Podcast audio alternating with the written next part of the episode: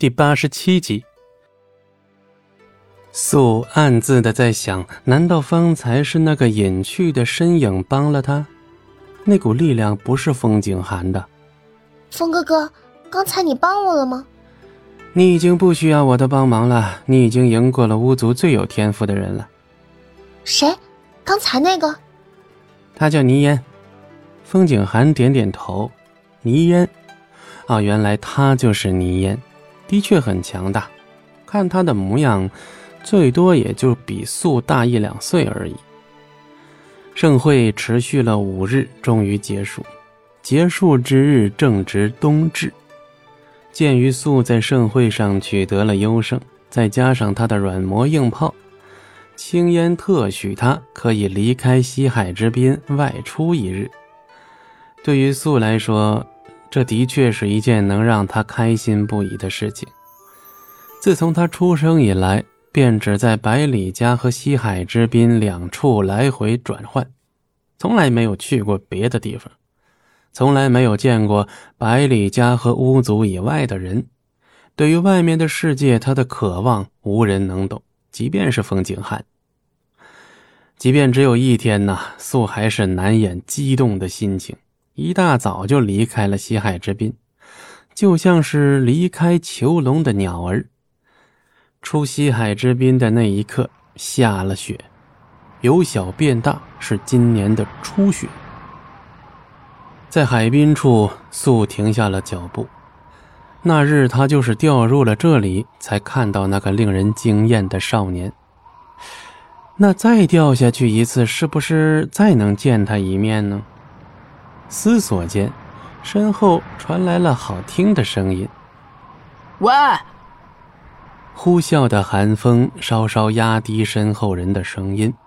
素被突然出现的声音吓了一跳，本就站在海滨边上，又吓了这么一下，打了个趔趄，眼看就要掉下去了。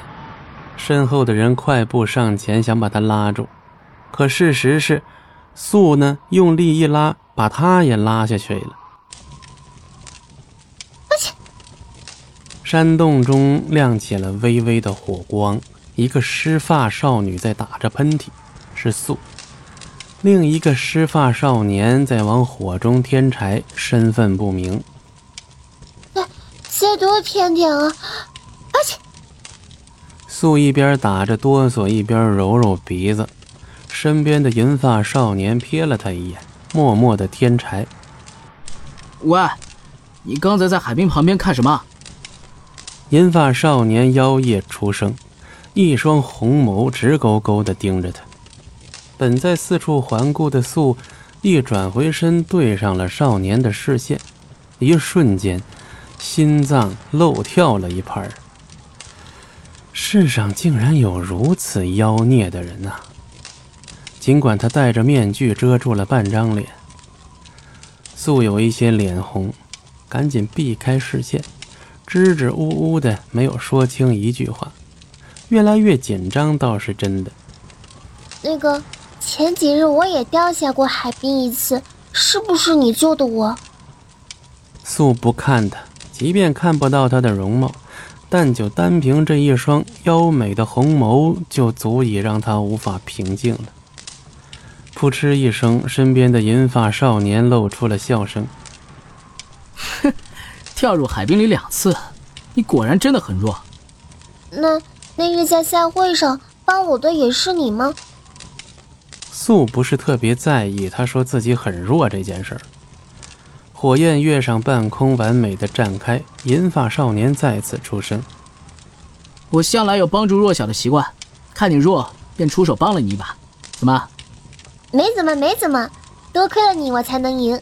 你帮了我两次呢。一瞬间，银发少年有些摸不透素在想什么。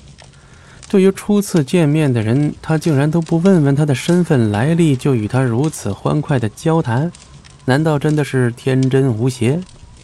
喂，我说你，我叫素，不叫喂。素把他打断了，有些害羞的直视他。或者你也可以叫我暮雪，百里暮雪。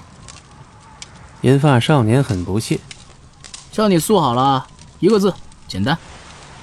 银发少年尾音还未落，就已经起身跑去了洞口。下大雪了呀！看见素这么无视自己，银发少年明显表现出一丝诧异。自他出生以来，所有人都对他恭恭敬敬，没人敢在他面前还没说完话就跑开了，也没有人用如此随意、真实的语气跟他说话。他是第一个。